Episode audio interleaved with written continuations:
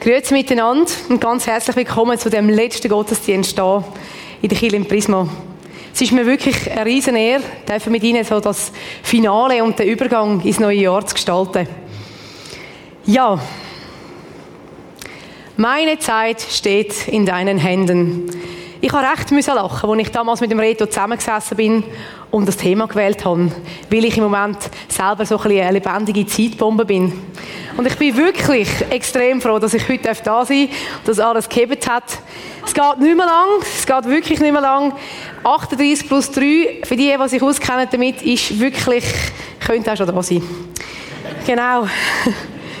Kurz zu mir, mein Name ist Esther Häuser, ich wohne in Jona, bin zurzeit Vollzeitmutter und das ist meine Familie. Es ist ja so eine Tradition geworden, dass man sich so Neujahrskärtchen schickt oder Weihnachtskarte. Dann lachen einem die Leute von den Fotos an, alles sieht gut aus, Friede, Freude, Eierkuchen. Und wie es vorher und nachher aussieht, weiß man bei diesen Fotos nochmal auch nicht. Das ist die Realität. man schmeckt es nicht, aber jemand hat die Windeln voll. Jemand hat einen Äpfelschorle auf dem Kleid ausgeleert. Der dritte lässt nicht zu und einer ist noch in den Dreck gefallen. Und ich habe gemerkt, dass Photoshop die beste Fleckenentfernung ist. Und auch der Papi hat auf dem Bild nicht die beste Laune. Er findet das einmal recht blöd, so Fotoshootings. Aber danke, lieber Manu, hast du trotzdem mitgemacht. Ja.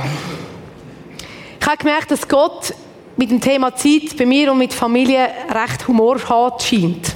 Weil wir haben recht lange auf Kind gewartet. Ab dem Moment, wo wir gefunden haben, jetzt wäre es doch lässig, eine Familie zu haben, bis ich nachher einen positiven Schwangerschaftstest von meinen Zwillingen in der Hand hatte, ist es vier Jahre und zehn Monate gegangen. Und genau gleich lang geht es jetzt äh, von der Geburt von meinen Zwillingen bis das Kleinste auf der Welt ist. Und das ist für mich einfach irgendwie, ja, zuerst eine lange, recht lange Wartezeit und dann einfach Gott, wo irgendwie wie so der Humor drin hat, einfach speziell. Bei ihm ist wirklich nichts unmöglich. Meine Kinder sind vier und zwei, voll im Saft und ich hinten drin. Wir möchten uns heute Morgen miteinander überlegen, was meine Zeit steht in deinen Händen für sie und für mich bedeuten tut.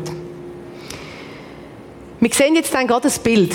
Das ist der tägliche Ausblick aus meinem Küchenfenster.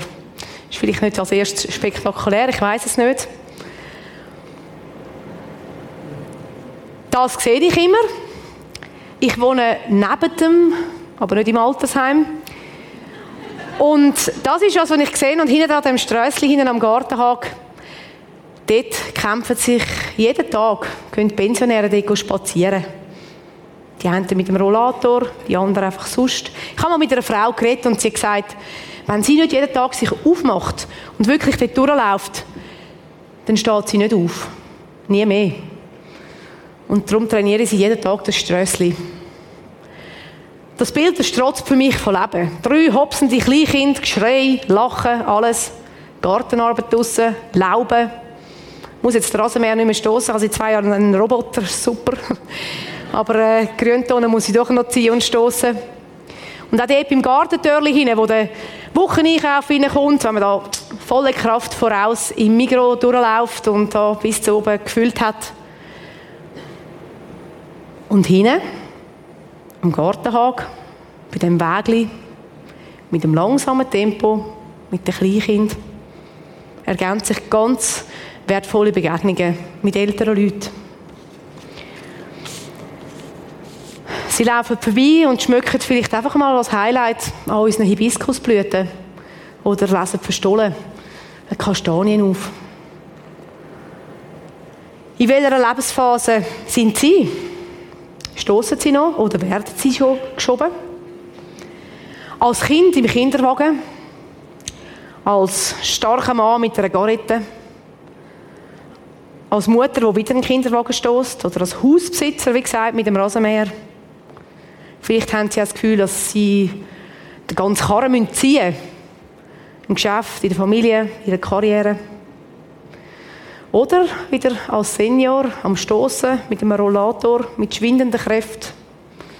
Und sonst vielleicht am Lebensabend, sitzend im Rollstuhl. Was stoßest du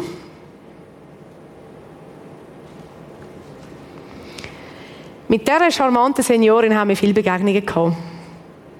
Sie ist sogar bei uns zu Kaffee trinken im Garten und hat uns von ihrem Leben erzählt. Sie ist noch ohne Gehhilfe gelaufen, aber manchmal recht wackerig. Und mein Kleinster war dort gerade jährig und hat selber angefangen zu laufen. Irgendwie noch lustig, wie sie miteinander einfach dann über die Straße gelaufen sind und sich gegenseitig Halt gegeben haben. Es ist dann Winter geworden, wir haben sie länger nicht mehr gesehen und plötzlich haben wir gehört, ah, sie ist gestorben.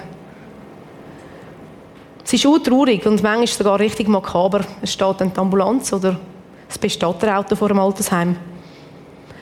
Das Wissen um unsere eigene Endlichkeit ist wie ein Weckruf, der uns einfach hilft zu unterscheiden, was ist wichtig und was ist eben vielleicht weniger wichtig. Der Mose, der große Führer, der sogar das Volk Gottes aus der Wüste befreit hat, der hat gesagt im Psalm 90, Herr, lehre uns bedenken, dass wir sterben müssen, auf dass wir klug werden. In einer anderen Übersetzung steht sogar, mach uns bewusst, wie kurz das Leben ist, damit wir unsere Tage weise nutzen. Und nochmal in einer anderen Übersetzung habe ich gefunden, auf dass wir zur Besinnung kommen. Dass wir wirklich irgendwie aufwachen und das realisieren. Eine australische Palliativpflegende, sie heißt Bronnie War, sie hat während Jahren Sterbende begleitet als Krankenschwester. In ihrem gleichnamigen Buch «Was Sterbende am meisten bereuen», halten sie ihre, oder äh, diesen Sterbenden ihre letzten Gedanken fest. Erstens, ich wünschte, ich hätte den Mut gehabt, mein eigenes Leben zu leben. Träume, die unerfüllt sind, verpufft, und dann mit der Gewissheit müssen sterben, dass man selber dafür verantwortlich war. Nicht schön. Statt auf die eigenen Bedürfnisse zu hören, das Leben gelebt haben, wo andere von einem erwarten. Zweitens, ich wünschte, ich hätte nicht so viel gearbeitet, so viel geschafft, dabei. Kind, die eigenen Kinder, denen ihre Jugend und Kindheit verpasst. Die besten Jahre mit dem Partner. Nicht schön. Drittens, ich wünschte, ich hätte den Mut gehabt, meine Gefühle auszudrücken. Was unterdrücken Sie? Vielleicht der Harmoniewille? Geben Sie sich mit einem mittelmäßigen Dasein zufrieden? Die Autorin nimmt das auch als einen Grund für viele Krankheiten, Verbitterung und Unzufriedenheiten.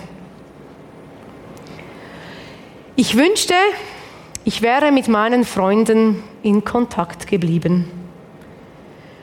Traurig, wenn wir erst am Lebensabend oder erst spät die Wichtigkeit von Freundschaften erkennen.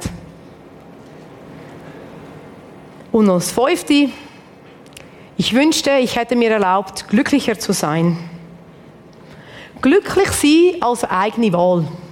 Man hat ja oft das Gefühl, wenn alle Wünsche erfüllt sind oder wenn wir dann äh, glücklich sind, dann sind wir dankbar. Aber genau das Umgekehrte ist der Fall. Dankbare Menschen sind glücklich. Es ist oft der Blickwinkel, was aufmacht. Es ist jetzt ein bisschen besser, aber meine kleinen Kinder, die haben manchmal wirklich, also, es hat mal ausgesehen nach dem Essen. Geschmiert und Stühle voll und der Tisch voll und der Boden voll. Und es ist immer die Frage, wie schaue ich das an? Ach, schon wieder putzen, schon wieder das machen. Nein, dankbar sein. Ich habe drei gesunde Kinder, die selber können essen können. Wir haben genug zu essen gehabt. Die Wäsche, wir haben Kleider gehabt und eine eigene Wäschmaschine. So toll. Man sieht es mir vielleicht nicht an, aber ich habe eine chronisch rheumatische Krankheit, die zurzeit zum Glück nicht so aktiv ist. Aber ich hatte Jahre, die echt tough waren. Ganz kurze Nacht, sehr viel Schmerzen und ähm, eine riesige Erschöpfung. Ich bin morgen einmal aufgestanden und habe als erstes einfach einmal Danke gesagt, dass ich noch lebe.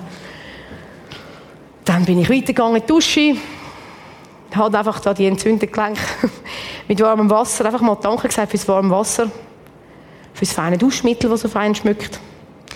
Und so Dankesorgien, die helfen wirklich Perspektiven wechseln. Und ich glaube, wenn wir das regelmäßig machen können, sind wir wirklich happy.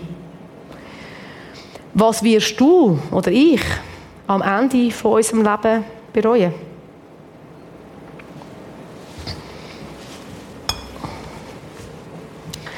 Das Glas hat mir eine Freundin, Eva, vor einem Jahr geschenkt. Momente 2017. Blessings 2017. Mit was Gott uns vielleicht auch segnet. Es ist gefüllt mit leeren Zetteln, wo man etwas draufschreiben konnte. Genau so Momente, die etwas bedeutet haben. Und ich habe beim Vorbereiten immer wieder mal das angeschaut und einfach Gott Danke gesagt für den bunten Blumenstrauß von Erlebnissen, die ich haben dieses Jahr. Ich bin leider nicht der typische Tagebuchschreiber, mir fehlt da wirklich Disziplin. Mir liegen Fotos eher oder am liebsten Collagen, da kann man mehr rein tun. Ich habe das versucht, wie so eine Art ein visuelles Tagebuch zu führen das Jahr. Und es ist unglaublich, wenn man die Fotos anschaut, wenn man nur schon sieht, was man vergisst oder wie die Kinder sich in der letzten Zeit entwickelt haben.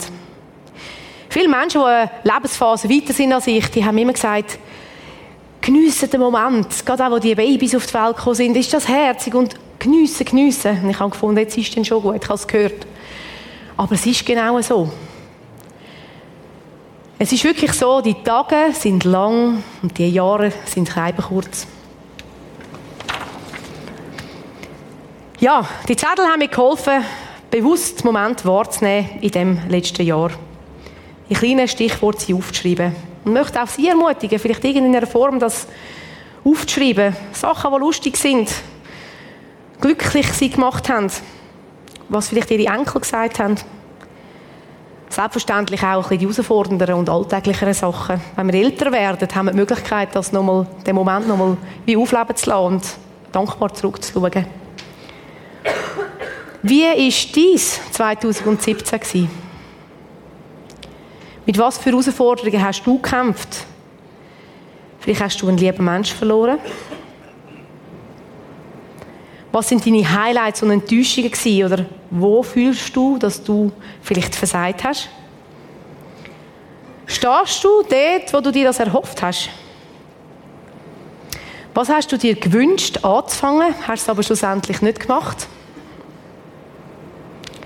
Frag dich, was du heute kannst tun kannst, und morgen dort stehen, wo du willst. Jede Entscheidung von heute hat einen Einfluss auf morgen. Jede. Wenn ich heute spät ins Bett gehe, oder ihr, Prost, dann sind wir am nächsten Tag müde. Wenn ich den Abfall nicht leere, irgendwann überquillt er. Alles kleine Entscheidungen von gestern auf heute. Ja. Jetzt muss ich den Reto bitten, mir ein bisschen Geröll zu bringen. Zuerst. Ja. Danke vielmals habe einen kleinen Zaubertrick vorbereitet. Nein, keine Angst, so magisch wird es nicht. Merci vielmals. Sollte nicht mehr allzu schwer lupfen. genau.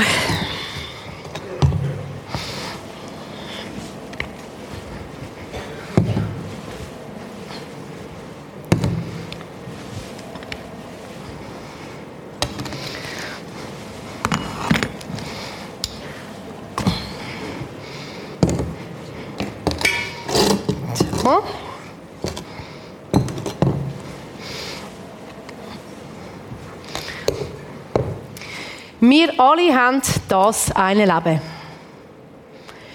Wie investieren wir, dürfen wir oder sollen wir unsere Zeit investieren? Das Glas ist gefüllt mit drei von diesen Becher Sand und drei von diesen Kiesgläsern.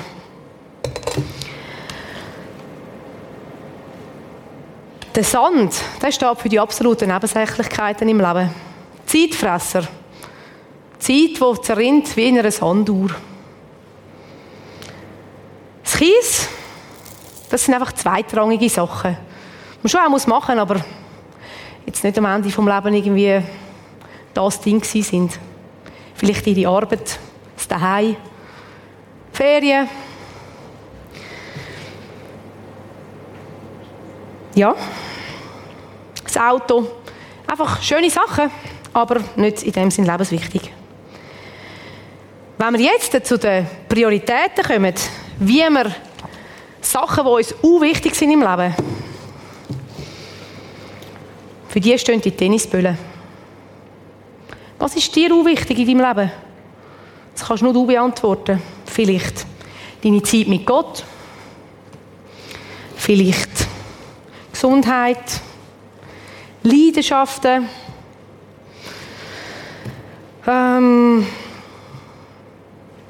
Gaben, du investierst. Wenn ihr richtig mitzählt habt, kommen wir jetzt auf zwölf. Ich habe das gestern mit meinem Mann schön geübt. Danke, dass du mir die Gläser gefüllt hast, Manu. Wir sind da jetzt also tatsächlich auf zwölf Bälle gekommen. Nicht, dass man sich zwölf Prioritäten setzen kann, das geht nicht. Aber es soll zeigen, dass jetzt da einfach zwölf Bälle drin sind.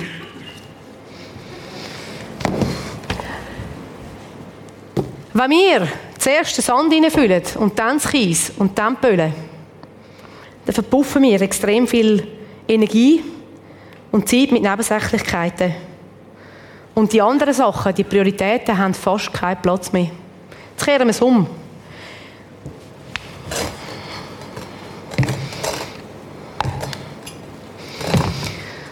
Wenn wir zuerst unsere Prioritäten setzen, vielleicht zuerst stille Zeit machen mit Gott und nachher den Staubsauger einstellen, dann bringen wir da ein Vielfaches rein. Jetzt habe ich das Zählen vergessen. Vielleicht sind sie auch nachgekommen.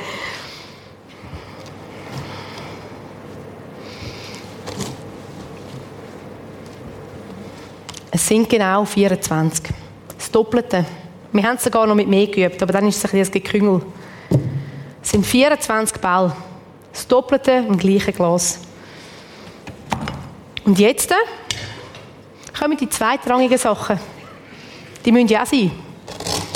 Die Steuererklärung zum Beispiel.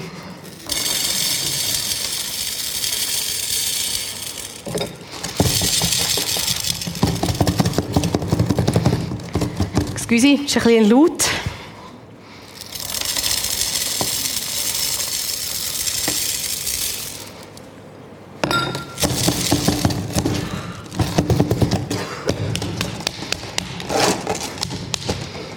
Hat immer noch Platz.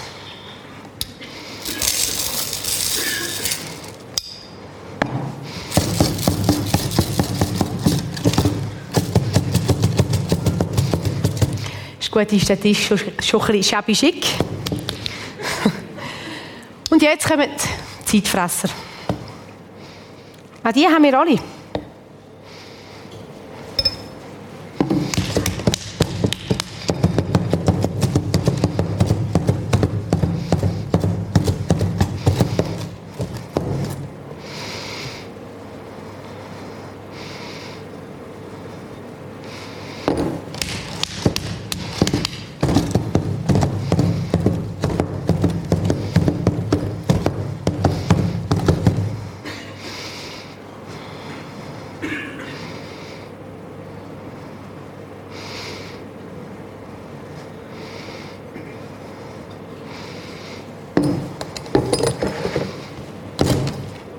Upsa. Huff, oh Wunder, es ist aufgegangen. Ich finde das ein starkes Bild, wie man also wirklich doppelt so viele Tennisbälle, Prioritäten drin hat, wenn man sie zuerst setzt. Und nicht erst, oh, das wäre auch noch wichtig, das könnten wir ja noch machen.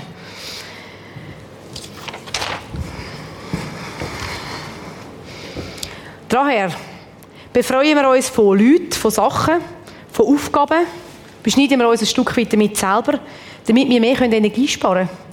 Ganz einfach, wenn ich meinen Kindern weniger Spielsachen zur Verfügung stelle, dann können sie weniger, müssen sie weniger aufräumen und schlussendlich ich. Zurzeit ist zum Beispiel meine Garderobe wirklich auf ein paar wenige Kleider beschränkt. Und wisst ihr was? Ist mega einfach, ich muss gar nicht überlegen, was ich anlege.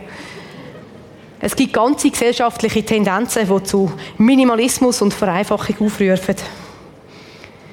Und es geht auch nicht darum, einfach nochmal ein Böllen in das Glas reinzuwürgen, weil irgendwann springt das. Es geht wirklich darum, wo setzt du Schwerpunkt. Wir leben in einer Gesellschaft, wo einfach alles möglich ist, jederzeit.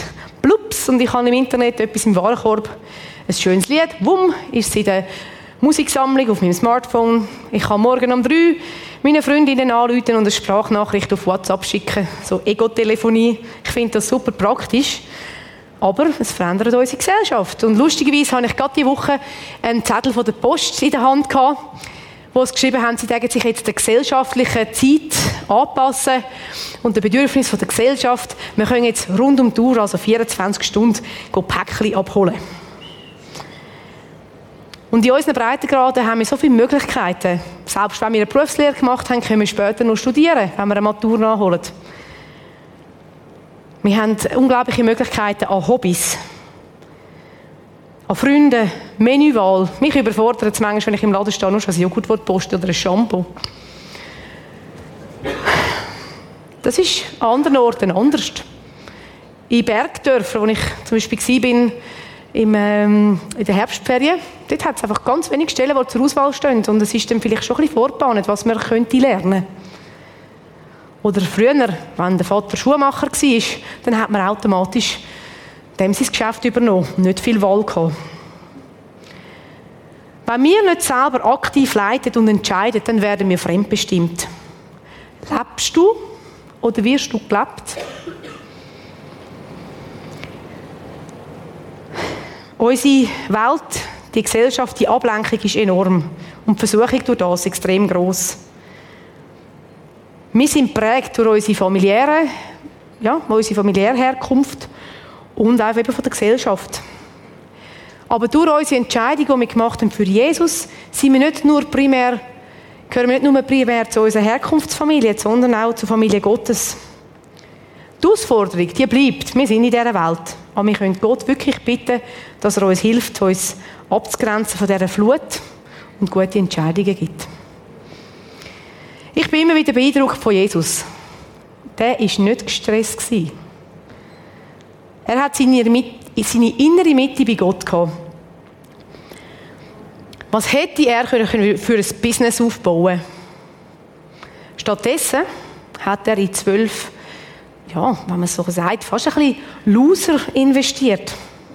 Sie haben ihn enttäuscht und verraten. Und trotzdem hat er genau das gemacht, was Gott ihm zum Auftrag gegeben hat. Und viele Sachen tönen wunderbar in der Theorie und man sagt, ja, genau, ja, so ist es. Und dann kommt der Alltag. Und plötzlich stehen Bedürfnisse und Aufgaben da. Und manchmal ist es wirklich so, dass die, die am lautesten schreien, nicht unbedingt die sind, die es am meisten brauchen. Gott kann sich auch um, um Leute kümmern. Und oft haben wir das Gefühl, das muss sein und das muss noch gemacht sein und dort muss ich irgendetwas selber kreieren.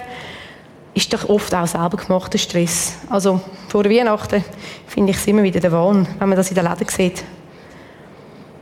Wenn wir dann vom Ende her denken, von unserem eigenen Ende, ist es dann wirklich so, so wichtig? Wenn wir in die Tiefe gehen wollen, dann gewinnen wir keine Breite. Wenn wir etwas eine Priorität geben, dann stehen automatisch andere Sachen zurück. Jesus sagt, denn was hat ein Mensch davon, wenn er die ganze Welt gewinnt, dabei aber seine Seele verliert?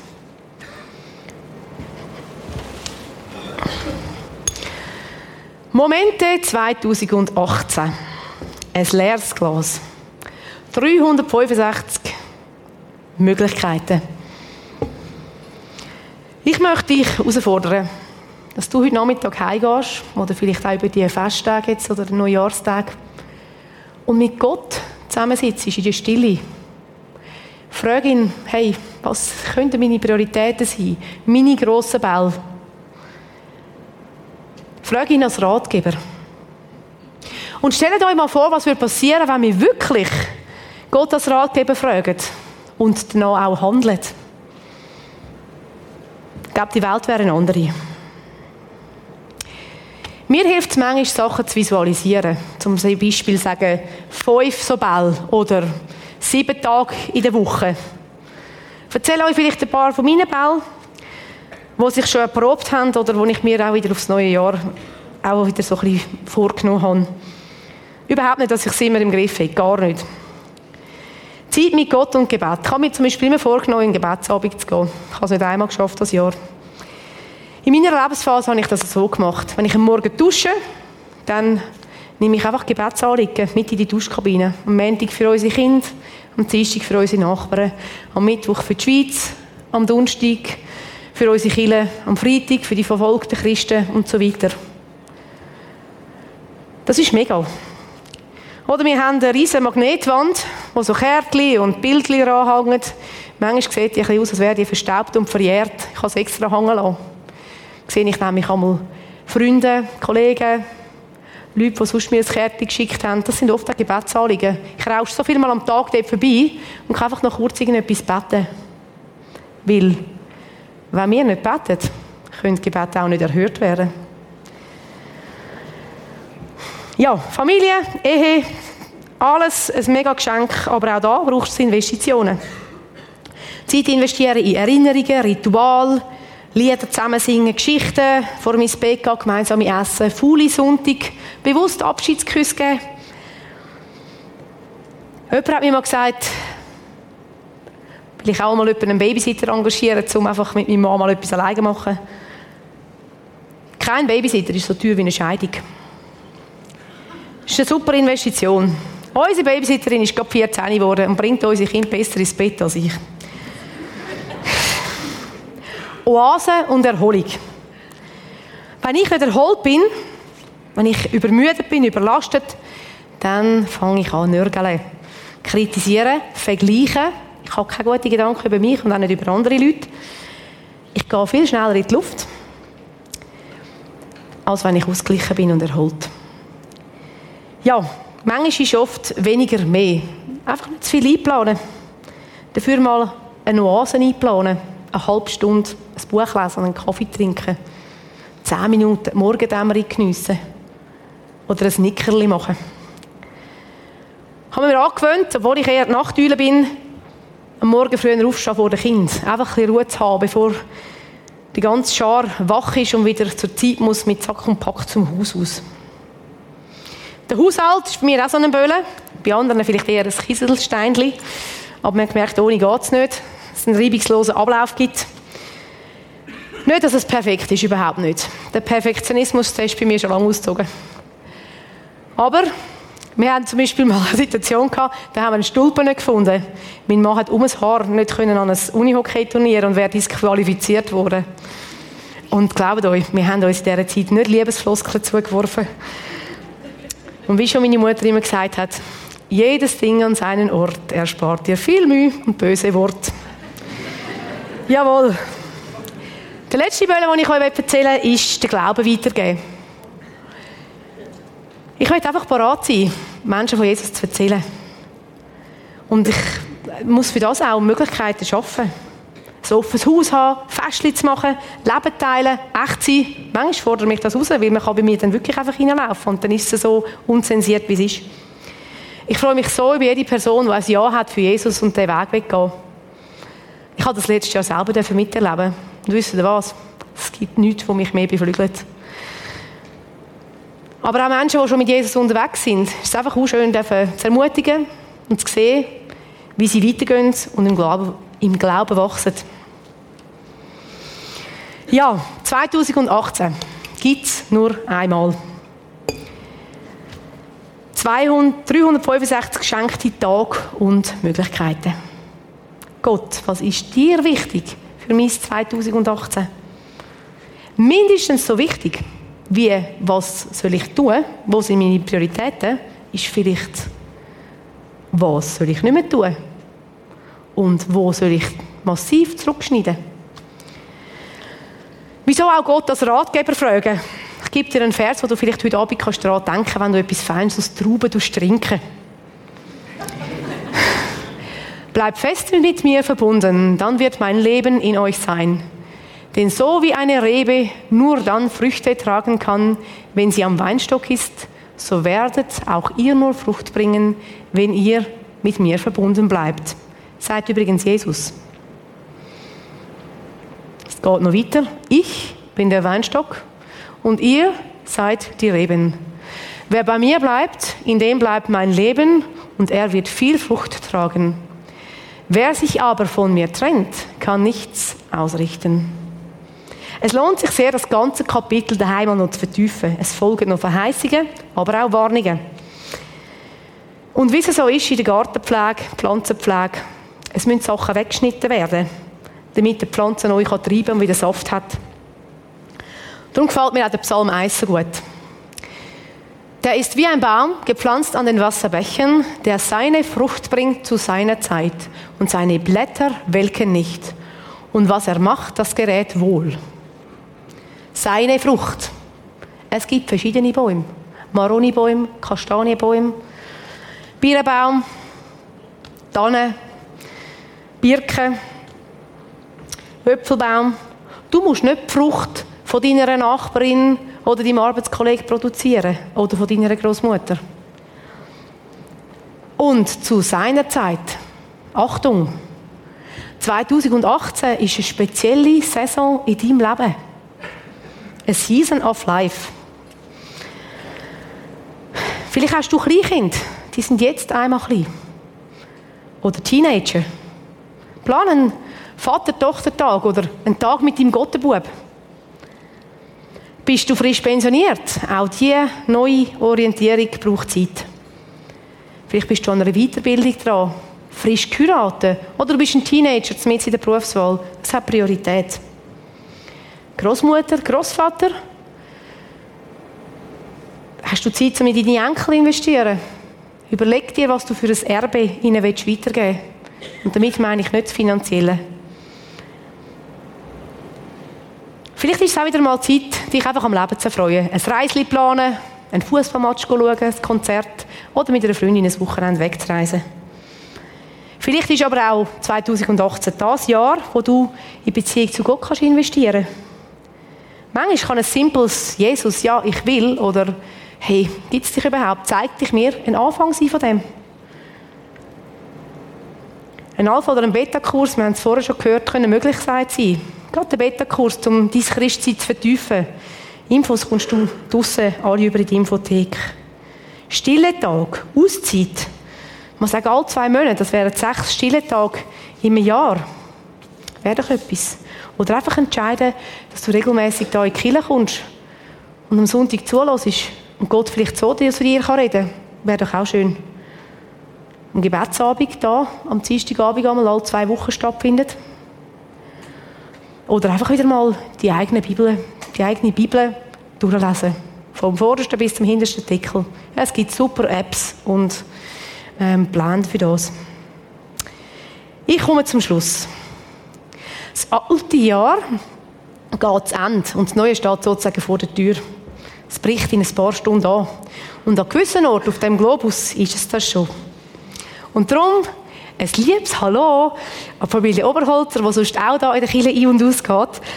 Happy New Year, wo in Neuseeland zuschauen. Und ja, danke an Pascal Hauser hin an der Technik, die das möglich gemacht hat mit dem Livestream. Welche grossen Bälle füllst du das Jahr in dein Glas hinein? Mein grösster Ball ist geklärt. ja, genau. Lass uns einen Moment nachdenken. Ich schließe mit einem Gebet ab.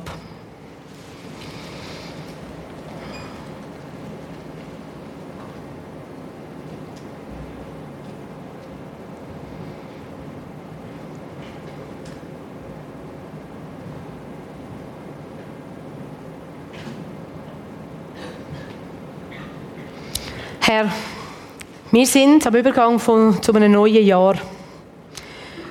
Dankbar geben wir dir das Alte zurück. Und wir werden dir das 2018 anlegen. Wir bitten dich, dass du uns zeigst, was dran ist und uns hilfst, danach zu leben. Nimm weg, was uns zerstreut. Gib uns deinen Fokus.